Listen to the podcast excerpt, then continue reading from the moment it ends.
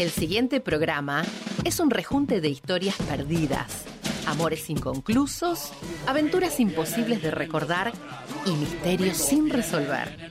Los de atrás. Conmigo vienen, vienen los de atrás. Los de atrás vienen conmigo, vienen los de atrás. Preguntas sin respuestas de bolsillo, archivos guardados en la memoria, una constante refutación de metáforas de escritorio, una perpetua batalla contra los vendedores de ilusiones, anhelando algún milagro de barrio.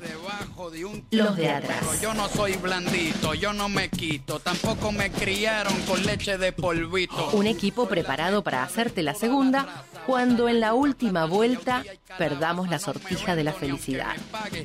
Los de atrás. Puse un candado y me tragué la llave. Y ahí Información chequeada, notas al pie, comillas rebeldes, letras en negrita, entrevistas antes del ocaso. Los de atrás. Y se enciende la luz. Nuestros artistas ya están sentados. Por favor, tengan la amabilidad de no moverse de su silla, porque esto recién comienza. Bienvenidos a los de atrás. Una forma distinta de hacer periodismo. El héroe de una nación es el terrorista de su oponente. Conmigo vienen, vienen los de atrás. Muy buenas tardes a todos y a todas, sean bienvenidos a un nuevo programa de Los de Atrás, acá en la Radio Pública del Oeste, en un nuevo domingo, el primer domingo del mes de agosto. Esperemos que estén muy bien, que hayan tenido una muy buena semana, que aprovechen este domingo de solcito. eh, y nada, eh, los vamos a acompañar en esta horita que tenemos todos los domingos para hablar un poquito de información y también parar un poco la pelota. Me acompaña en la mesa Mauro La Rosa. Mauro, ¿cómo andás? Buenas, buenas a todos y a todas. Excelente domingo, realmente muy lindo. 14 grados tenemos, 63% de humedad para disfrutarlo realmente. Bien. Bueno, eh, espero que hayan eh, revisado nuestro Spotify. La semana pasada cargamos todas las entrevistas que nos, nos quedaban pendientes. Una charla muy interesante el domingo pasado con Mayra Arena. Que bueno, lo cargamos a, a nuestro Spotify para que lo puedan escuchar eh, completo y, y sin ningún eh, corte. Bueno, en el día de hoy vamos a hacer noticias, va a ser un programa cargado de información, pero tranquilito. Eh, vamos a estar hablando un poco de la actualidad eh, de, la, de la semana. Vamos a estar hablando de deportes, que hace un montón que no hablamos en esta mesa de fútbol. Así es. y en tertulia, ¿qué tenemos? Tenemos 56 años de un gran disco de los Beatles, que bueno, cumple, como les decía, 56 años, vamos a estar recordándolo, 14 temas, y bueno, los Fab Four, como se los conocía, eh, siguen vigentes, así que vamos a escuchar acá un poquito en los de atrás algún temita de ellos y en particular de ese disco. Y también tenemos 7 de agosto, Día de San Cayetano, donde muchos se movilizan y van a pedir al santuario eh, en Liniers, ¿no? Por trabajo o para mantener el trabajo, ¿no? Con la situación del país actual. Exactamente, día, día de San Cayetano.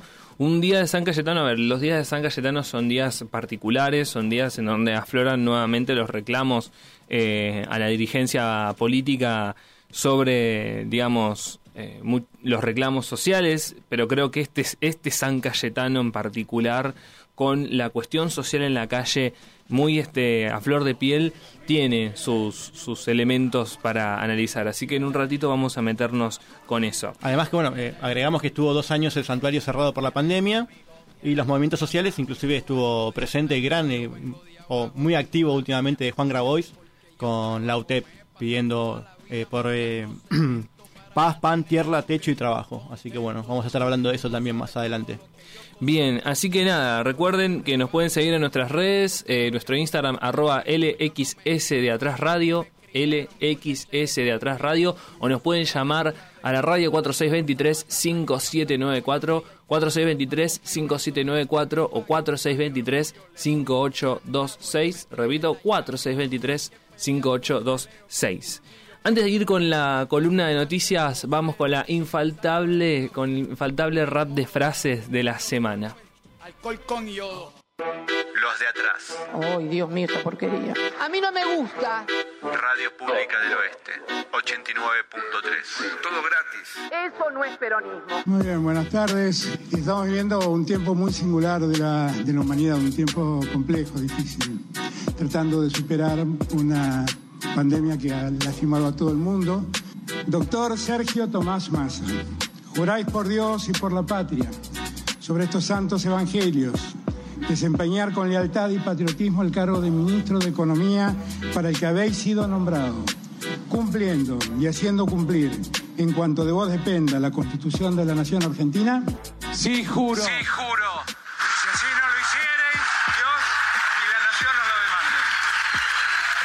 Más profunda gratitud a Silvina Batakis, mi más profunda gratitud a Daniel Scioli, mi querido amigo de siempre. Esta decisión no puede ser tomada como fue hecha por tres personas a espalda del pueblo. Esto no es lo que se votó. A Sergio Massa se lo votó diputado y no que se haga cargo del Poder Ejecutivo. Entonces, Bienvenido, Sergio. Sergio Massa fue promotor del acuerdo del FMI e incluso reivindicaba que cuando ese acuerdo se había trabado, él lo destrabó y lo pudo traer a este recinto. Sí, juro. Mi posición personal, desde luego estas son discusiones colectivas, es que si no hay una medida redistributiva que permita mitigar la miseria, la indigencia, la pobreza flagrante que hay en la Argentina, nosotros no tenemos más nada que hacer en el bloque. Nuestra función en, la vida política, hacemos política para defender a los más humildes. Si los sucesivos cambios de ministros de Economía no traen una medida de alivio y son todos anuncios para los sectores de poder en el marco de una puja distributiva, bueno, el sentimiento es que no se están defendiendo los intereses de los últimos, Dice Fernández Díaz que Massa fue un fervoroso militante al Sogaray, menemista de la primera hora, devoto de Dualde, entusiasta de Néstor, soldado de Cristina, antikirchnerista vehemente, duro objetor de la cámpora, acompañante terapéutico del macrismo, conspirador de piedras contra Cambiemos, todo eso fue, todo eso es, todo eso será para siempre Sergio Massa, el elegido, por Dios. Este es el hombre providencial, superministro. De él depende la Argentina. Estamos perdidos. Doctor Sergio Tomás Massa. Sí, juro. Bienvenido, Sergio. Porque no es que Massa no tiene ideología, no tiene palabra directamente. Damos así por finalizado este acto en que ha quedado en funciones el señor ministro de Economía de la Nación. Los de atrás. Nicolás Escordamaglia, Brian Cañete y Mauro La Rosa. Los tipos rara vez laburan. Que son ladrones de guante blanco andan dando cátedra de moral y de ética por los medios. Nadie, nadie se salva solo. Chau. Los de atrás. Radio Pública del Oeste. 89.3. Los de atrás.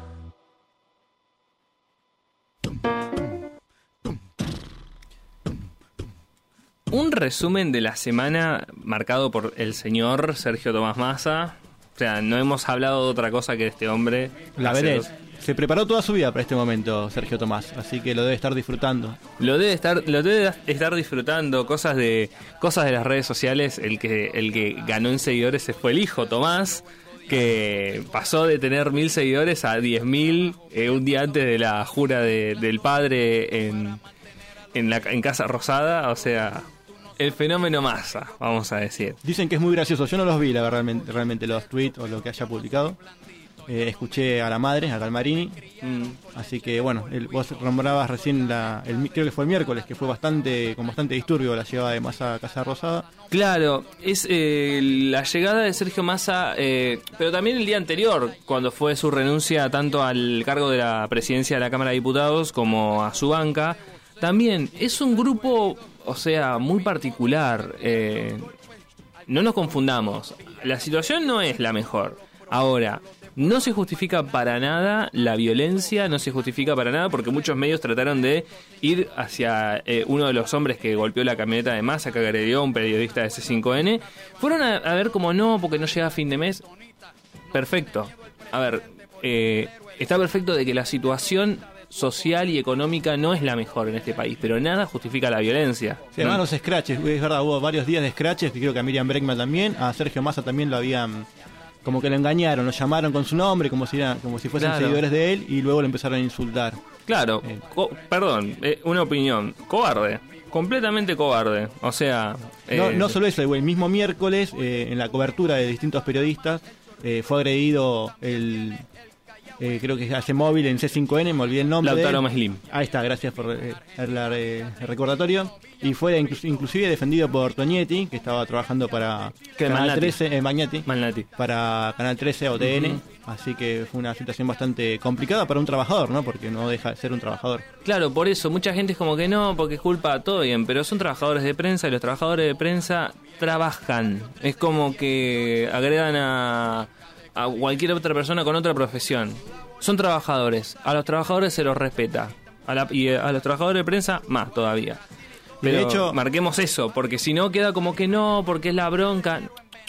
No, no hay ningún tipo No, de no bronca que justifique la violencia. Ah, no es por ahí, claramente. Inclusive después eh, eh, Tenenbaum, eh, no sé si lo pudiste escuchar, entrevistó eh, como a uno de los líderes o voceros o creador de agrupación federal, que no son muchos, realmente son muy pocos, un joven de 23 años, que bueno, la- toda la entrevista se desarrolló con bastante cordialidad, sin ningún inconveniente, y cuando Tenenbaum le da la posibilidad de cerrar la nota como él quisiera, lo termina insultando. Así que se ve que, nada, una gente muy intolerante, ¿no? Claro. Eh, nos comenta Nico, nuestro productor, que le mandamos un saludo. Él, él dice, el problema de Massa es que no sabe qué dirección agarrar. Es cierto, a ver, convengamos de que mucho tampoco podés hacer en esa silla, porque tenés el acuerdo con el fondo, tenés a los movimientos sociales por un lado, la- al campo, las grandes eh, agro- agroexportadoras, o sea, es como que no Claro. tenés mucho margen para mover las cosas. Es hecho, los anuncios siguen en la misma línea de tanto de, de Batakis o de Guzmán. No hay Claro. mucha diferencia, pero bueno, La diferencia es que hay capital político. Tal cual. y hubo apoyo de la Campo, hubo apoyo de Cristina con la foto. Y sí, ¿Quién porque lo que pasa es que también cuando la crisis empieza a ser un poco más profunda, ahí, bueno, eh, ahí vamos por el lado del ajuste. Hago un repaso de las noticias. Eh, hoy, como dijimos, es día de San Cayetano. La iglesia advirtió por la inflación asfixiante que hace más inalcanzable el pan y genera miseria. Mientras las organizaciones sociales cercanas al oficialismo se movilizan este domingo bajo la consigna Paz, Pan y Trabajo, la Iglesia envió un mensaje con un fuerte contenido político en la homilía por San Cayetano, punta, apuntado eh, a la preocupación por la crisis y la suba de precios. A través de la parábola del buen samaritano, el cardenal Mario Poli brindó la homilía donde expresó la preocupación de la Iglesia por la situación social que afecta a los sectores más necesitados. El pan que alimenta nuestra vida y que diariamente se hace más inalcanzable a causa de la inflación asfixiante que padecemos y que genera miseria, expresó. El cardenal manifestó su inquietud por el aumento de personas que necesitan asistencia social para poder subsistir en medio de la crisis económica. Em, bueno, en otras cosas, hoy un hecho, un hecho importante para América Latina asume la presidencia de Colombia Gustavo Petro, el primer presidente de izquierda de la historia del- de, de este, de este país. El presidente Alberto Fernández fue, viajó para la asunción de Gustavo Petro, con el cual está manteniendo relaciones, este, eh, perdón, reuniones. Bilaterales. Así que Nada, muy importante el, el cambio. Hay que tener en cuenta de que lo más importante va a ser en octubre, cuando se den las elecciones en Brasil, que ahí Lula está avanzando con la posibilidad de poder volver al Palacio del Planalto y un Bolsonaro que me parece que va a seguir el manual de Donald Trump. Cada vez más radi- radicalizado, inclusive eh, tomando como ejemplo de Argentina, eh, burlándose. Eh, bueno, más de lo mismo. Más de lo mismo. Sí, el gran miedo son las Fuerzas Armadas. ¿Qué puede pasar? Eh, Bolsonaro hablando de fraude, como, hermano, vos estás gobernando. Sí, fraude porque vos lo querés. Pero bueno. Eso eh, siempre sale, ¿no? Eh, fraude, por la duda. Fraude, por por la duda, ah, estar Tiramos haciendo fraude. pero estás gobernando vos, bueno, no importa. Bueno, él y el hijo también, que, que creo que es diputado, que es fanático de las armas, siempre está llamando al uso de armas, a la violencia. Y vale recordar que estuvo en videoconferencia en el cierre de campaña con Milei, hablando Mm, con muy cierto. buena relación. Así que a tener en cuenta eso. Eh, un repaso de algunas cosas más y ya vamos a, a la pausa. Inflación 2022, eh, recordemos que el- a mitad de mes vamos a conocer el, el valor de la inflación de- del mes de julio, que es un número de terror, da miedo. Pero ahora tenemos el REM, la eh, el relevamiento de expectativas del mercado, que es decir, ¿cuánto esperan los grandes jugadores de que sea la inflación? Eh, el último informe, el de julio que publicó el, el Banco Central, eh, marcó que la inflación que esperan es del 90,2% en 2022, 14,2 puntos más que en la encuesta previa. ¿No? Bueno, ahí ahí nos damos cuenta de cómo viene la mano para el mes de julio, que lo dijo el, el ministro Sergio Massa. El flamante ministro, por favor. Claro, el flamante ministro Sergio Massa. Eh, nada, la, la aceleración de la inflación por la salida de Guzmán y algunas cosas más puede complicar un poco más eh, el panorama. Por último, y con esto cierro como para hacer un recordatorio, tema tarifas. Tema tarifas que la verdad eh, puede cambiar los ministros, pero la comunicación sigue siendo un problema de este gobierno y de todos los gobiernos. Eh, el martes el ministro Sergio Massa va a anunciar los niveles de aumentos de tarifas de gas, energía eléctrica y agua que regirán en todo el país. Según anticiparon, se buscará respetar la particularidad de cada zona o la falta de servicio del gas natural.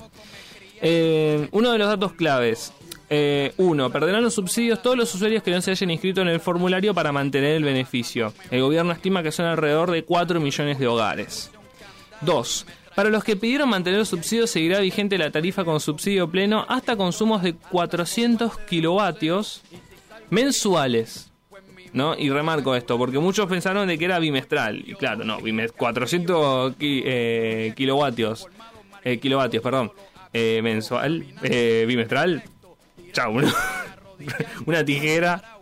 Una tijera tremenda.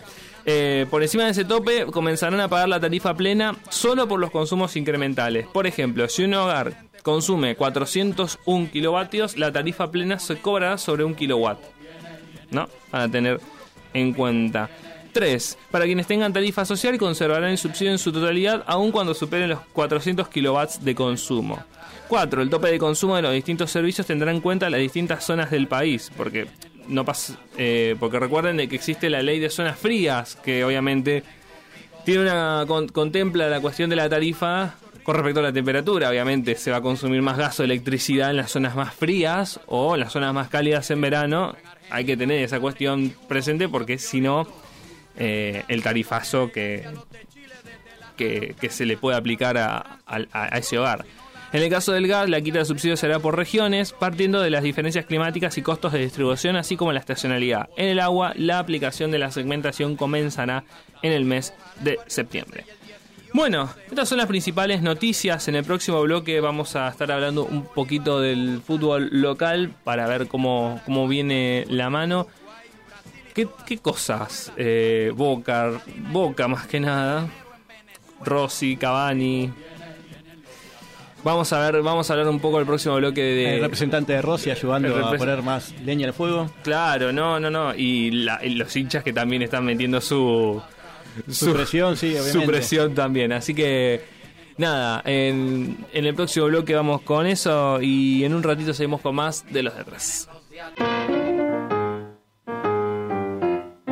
Hablamos de la realidad. Cuestionamos las grandes verdades humanas. Hacemos periodismo rebelde. No nos callamos nada. Los de atrás. La verdad detrás de la verdad.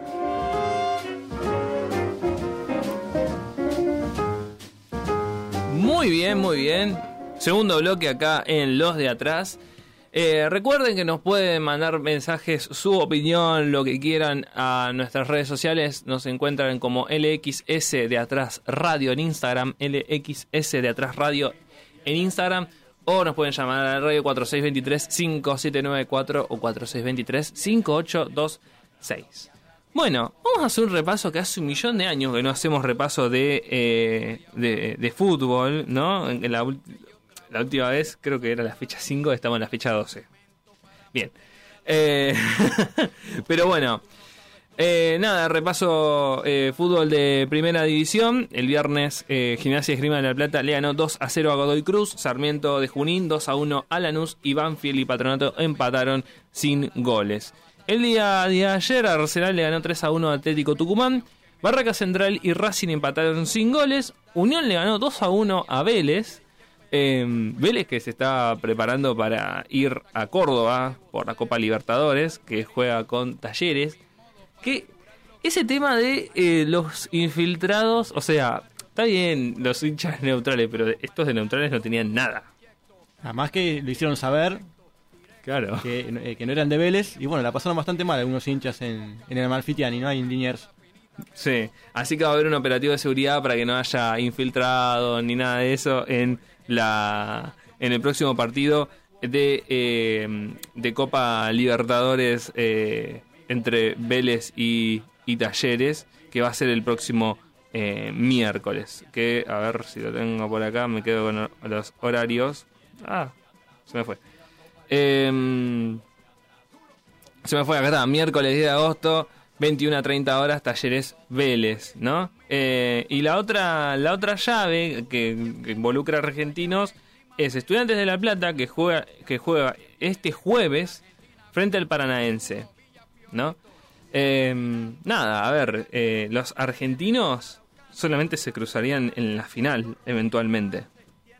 Así que nada, eh, veremos. Con mucha suerte y muchos con- equipos Con mucha suerte, con muchos equipos de Brasil, ¿no? Que competitivos. son los favoritos ahora. Que son favoritos, claro, porque los otros son Atlético Mineiro, eh, Palmeiras es la otra llave, y después eh, Corinthians Flamengo.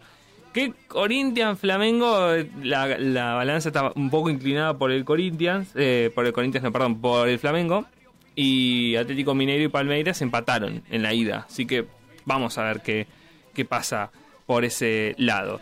Seguimos repasando eh, fútbol eh, local. Eh, Boca le ganó 2 a 1 a Platense después de. Después lo de Patronato. Desde que se fue Bataglia las cosas no son, no están, no están pasando cosas buenas en Boca. Como por ejemplo la cuestión Rossi, la cuestión Rossi del arquero y el representante que dijo cómo puede que, que el arquero no puede vivir con un millón de pesos mensual. Está, creo- está yo base creo- de polenta el arquero. claro. Y como. para- viene ¿eh? para generar empatía, para. Pero igual la hinchada lo quiere, la, la hinchada quiere que la dirigencia renueve, las negociaciones están en un estado trunco, así que vamos a ver qué pasa. Recordemos que a fin de año eh, ya puede, puede disponer de, de su pase el... Claro, el hay que entender que, bueno, sí, quizás eh, creo que dijeron 4 mil dólares al cambio, más un millón de pesos. Pero bueno, también hay que entender que está jugando en Boca Junior, todo lo que genera Boca. Eh, realmente sí, quizás suena poco. Sí. Eh, Claro. Así que nada, en medio de la crisis eh, continua que vive Boca, le ganó 2 a 1 a Platense. En este momento están jugando los y Huracán, que están empatando 0 a 0. Y ahora vamos con los partidos que vienen. A las 3 de la tarde, cuando termine este programa, San Lorenzo, Estudiantes de La Plata, eh, Televisa TNT.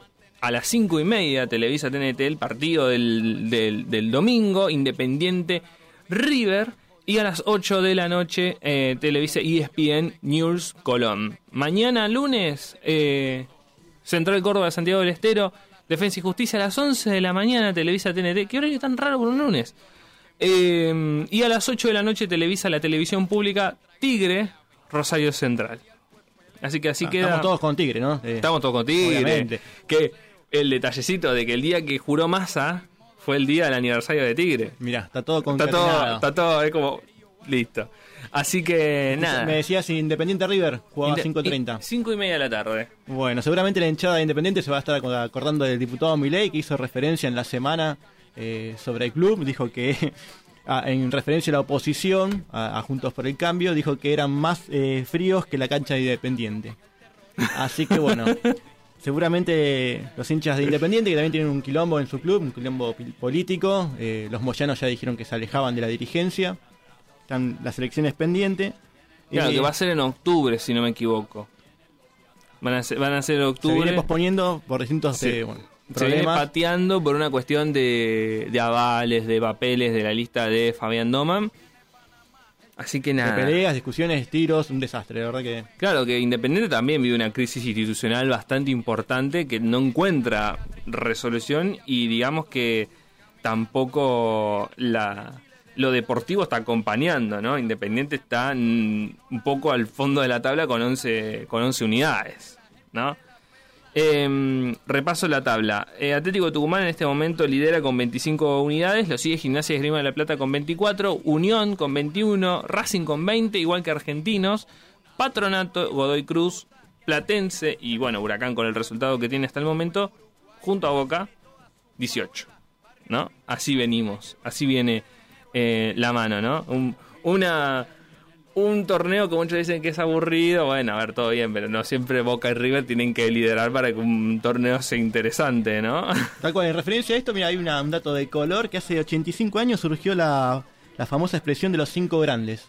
En, en el año 1937, la Asociación del Fútbol Argentino, es decir, la AFA, estableció que Boca Juniors, River Plate, Independiente, Racing eh, y San Lorenzo de Almagro son los cinco grandes del país. Esto tiene que ver con que en su momento tenían más de 15.000 socios, eh, Ah, al claro. menos 20 años de permanencia en la primera división y eran ganadores de al menos dos campeonatos. Esta medida en su momento fue tomada para eh, hacer proporcionar o votos eh, de los clubes en la AFA. Ah, Eran claro. votos como votos calificados. Los cinco grandes tenían un voto que valía por tres, después había clubes que seguían en esa calificación con dos votos y los demás clubes con un voto. Ah, claro, o sea, fue como la ONU, como Consejo de Seguridad que tiene Claro. que tiene el veto, bueno, más o menos así. O sea, la razón de los cinco grandes es una cuestión política. En ese momento lo, lo fue eh, hasta el año 1955. A partir del 55 todos los clubes tienen un voto por igual, ¿no? Pero Claro. sabemos que, bueno, sabemos, pesan más que otros. sabemos cuál- que pesan, que pesan. Bueno, Eh, cuando hablamos de los cinco grandes, eh, sabemos que, bueno, Viene el de año ahí. del año 37, mira. Año 37 que el que digamos la profesionalización no, no, no fue tan lejos, o sea, no, no es tan lejos de Claro, la estaba el profesionalización. amateurismo estaba muy cerca. Claro, por eso. El primer mundial también en Uruguay era, un- creo que en el 30 fue, si no me equivoco. Claro, que es cierto que Argentina, Chile, Paraguay y Uruguay, cre- creo, son, creo que son estos cuatro, se presentaron como candidatos para organizar el Mundial 2030. Ahí es verdad, con, eh, digamos, la, Claro. La Eh, coincidencia de los porque años. Las coincidencias, porque claro, se van a cumplir justo 100 años el, no, eh, del primer mundial. El primer mundial fue en Uruguay. Así que es- van a presentar la candidatura conjunta para el Mundial 2030. Que nada, parece que se va a hacer eh, común que muchos países se junten para organizar, como va a ser el próximo Mundial, que va a ser en Estados Unidos, México y Canadá.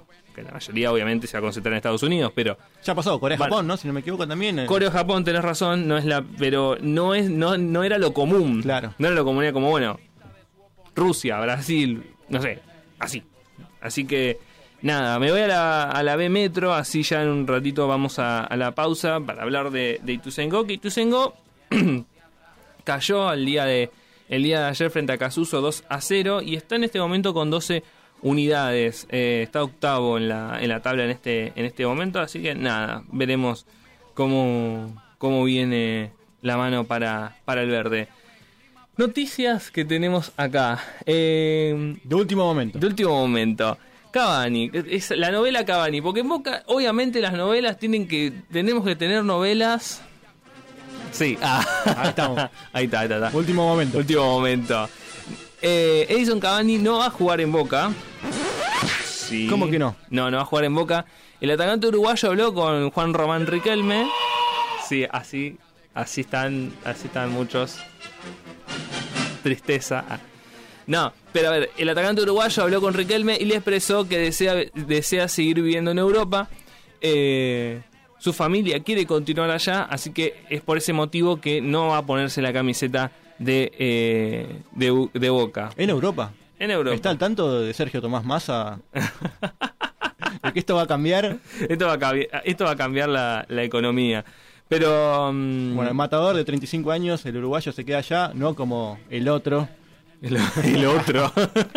el otro. Que no quiso venir a River porque Claro. no jugaba a la Libertadores, algo así, era la historieta. Claro, la, la- la historieta era así, eh, que estaba ahí al- esperando a ver si pasaba o no eh, la, eh, la fase de Copa Libertadores. Y claro, ante la caída frente a Vélez, o sea, yo creo, ¿no? que es esto, no? La lógica te indica de que River tenía que haber ganado ese encuentro. Puede La- ser, los cinco grandes, como Eh, decíamos. cl- Claro, la lógica te indica, vos decís River Vélez y mirá, to- o sea, todo bien con, con los hinchas de Vélez, pero me parece que, bueno, y no pasó. Dicen también de que mucho tenía que ver con que nada, eh, iban a avanzar desde la dirigencia de River esperando ese resultado porque... eh, Por los ingresos, por seguramente. lo- claro, no, pero por la autorización de los dólares que tienen que hacer con el Banco Central. Entonces dijeron, esperá, si, si llega no, no llegamos a pasar, Claro. al pedo, no, perdón. eh, a Pepe todo esto.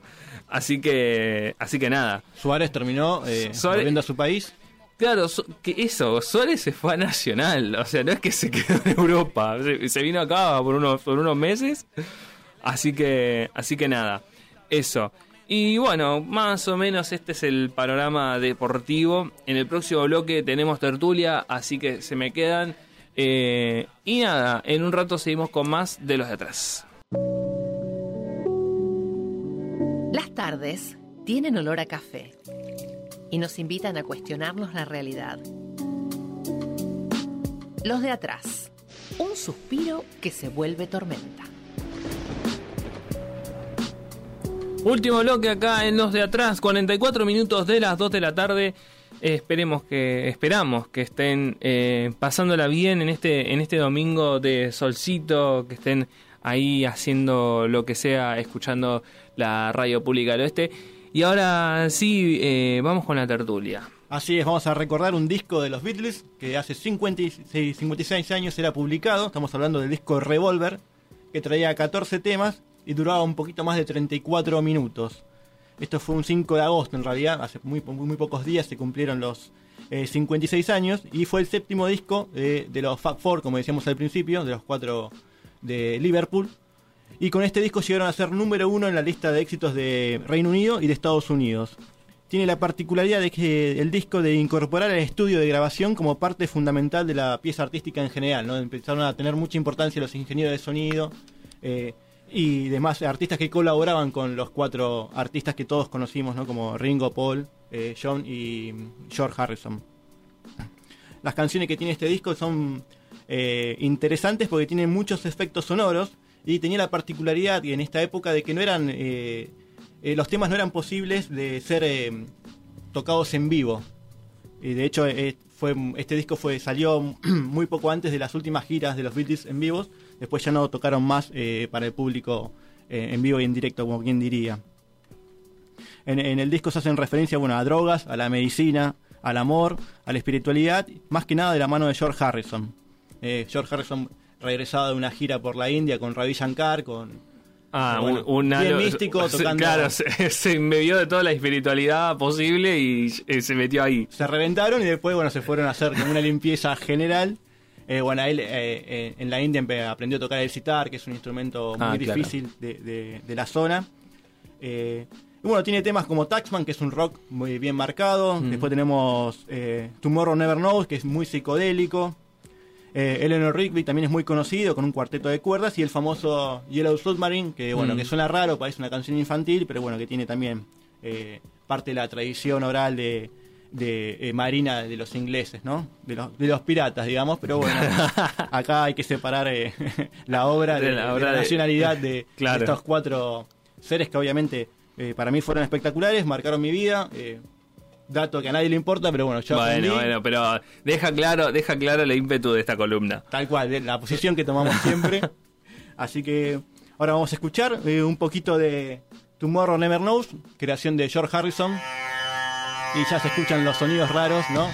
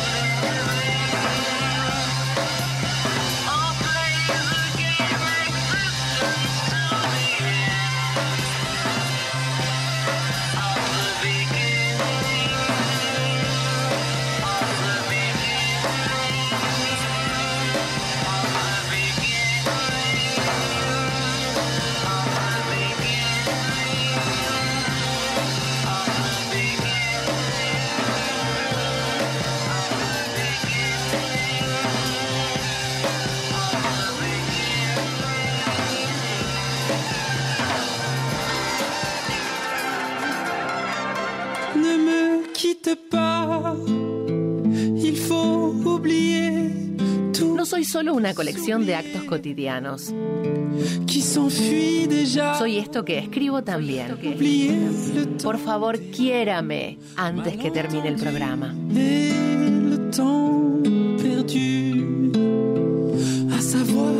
Bien, seguimos. eh, acá nos queda un ratito en los de atrás.